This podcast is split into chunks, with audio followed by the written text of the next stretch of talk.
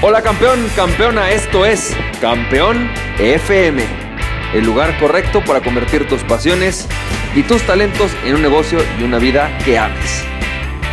Hola, ¿qué tal? ¿Cómo estás, campeón, campeona? ¿Cómo te va? Yo soy Francisco Campoy y bienvenido y bienvenida al episodio número 106 de Campeón FM.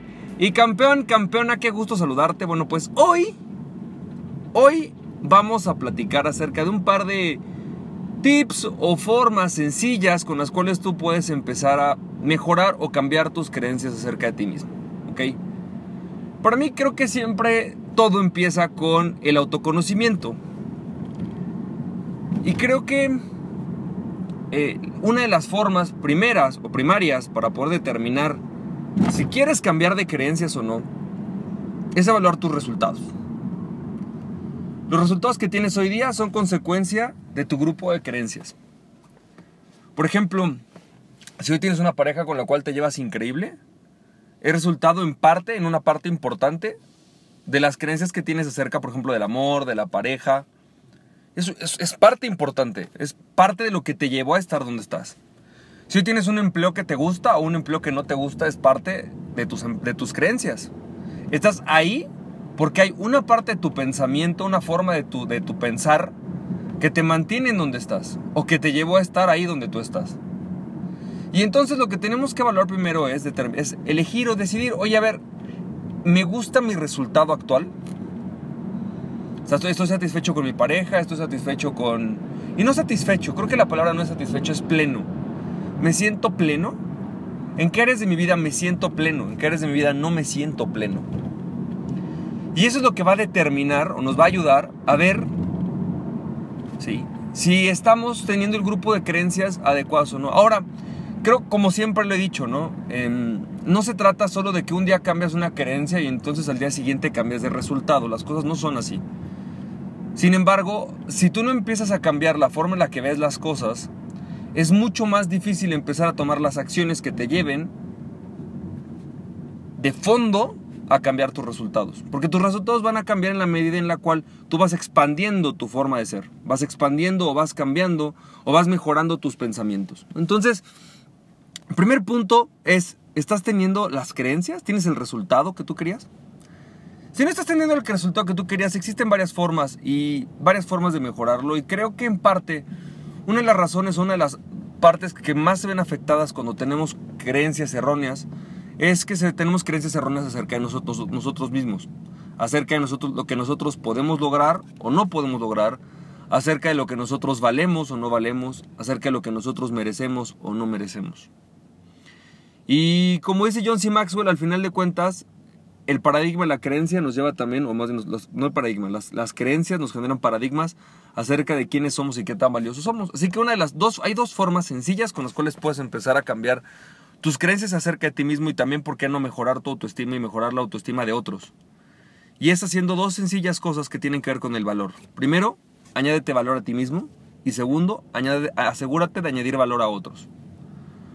La primera forma de poder mejorar tu creencia acerca de ti mismo, cuál es tu tope, es cuando tú te añades valor, es cuando tú te capacitas, cuando tú te educas, cuando aprendes algo nuevo, cuando exploras un área que no conocías, posiblemente de tu área profesional o de tu área familiar, y sin embargo la mejoras o aprendes acerca de ella. Y yo siempre digo que tienes que aprender, no solamente leer. Es decir, hay gente que me dice, ¿cuántos libros lees al año? Y yo les pregunto, no, ¿cuántos temas estudias al año? Es más interesante. ¿Cuántos libros lees al año? Pues leer muchos. Pero la pregunta es, ¿cuántos temas estudias? ¿Cuántos temas, por ejemplo, sobre estudias el tema de la felicidad, del éxito, del amor, la psicología, el desarrollo personal, ventas, relaciones, comunicación, empatía? ¿Qué temas estás estudiando? No qué libros estás leyendo, sino qué temas estás estudiando. Y en la medida en la que tú estudies un tema en tu vida, y no solamente me refiero a libros, pueden ser hasta por películas por observación, por asistir a un taller, por irlo a practicar. Lo importante es que lo empieces a llevar justamente a la acción. Y en ese proceso de la acción empieces a perfeccionar o empieces a creer o empieces a crear una serie de acciones que te permitan mejorar en esa parte de tu vida. En tu comunicación, en tu escucha, en tu seguridad, en tus relaciones, ¿no? No sé, posiblemente en tu visión acerca del éxito. La segunda es, ¿qué tanto añades valor a otros? Es decir, la única forma en la cual tú puedes ser valioso realmente de fondo es cuando otros te consideran valioso. Porque tú te puedes considerar valioso a ti mismo, puedes empezar a sentirte que eres valioso, pero si el entorno no te lo dice, de alguna manera, ya sea a través de resultados, a través de una palmada que alguien te diga, es difícil que te consideres realmente valioso. Obviamente hay un plazo o un tiempo entre que tú te conviertes valioso y generas el resultado correspondiente a ese valor, posiblemente pasen dos años. Pero tienes que empezar a, añadir valor hacia las personas. Y cuando añades valor a otras personas es cuando empiezas a, recibir este resultado de, de la contraparte. Por ejemplo, vamos a pensar que te empiezas a capacitar y empiezas a estudiar y empiezas a desarrollarte en el tema de la comunicación. Los primeros dos días tu esposa no te va a voltear a ver y va a decir, wow, qué maravilloso matrimonio tengo, ¿verdad?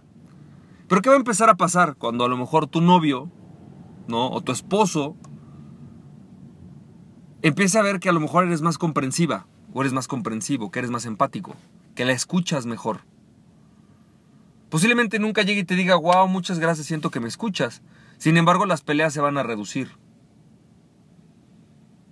Una de las grandes maneras es aportar valor escuchando a otros o reconociendo a otros. Así que, ¿qué haces tú? Y en tu negocio es lo mismo. Si tu negocio no está dando el resultado que quieras, la pregunta es qué tanto valor estás añadiéndole a alguien más, a tus clientes, a tus proveedores, a tus empleados. ¿Qué tanto valor lo que estás haciendo les añade o les quita valor? ¿Les estás añadiendo valor a tus clientes? ¿Sus clientes sienten que aprenden, sienten que mejoran, sienten que se desarrollan? o no es así? Creo que la clave del éxito consiste definitivamente en añadir, más, valor a otras personas. Y eso obviamente hace que tú también te empieces a sentir valioso. Así que campeón, campeón, espero que estos audios te hayan servido, que tengas un excelente fin de semana. Pásatela súper bien y recuerda, aquella persona que se conoce a sí mismo es invencible. Conócete a ti mismo y nada ni nadie podrá detenerlo. Emprende tu pasión. Nos estamos viendo campeón, campeona. Nos estamos viendo. Cuídate. Besos y abrazos. Bye bye.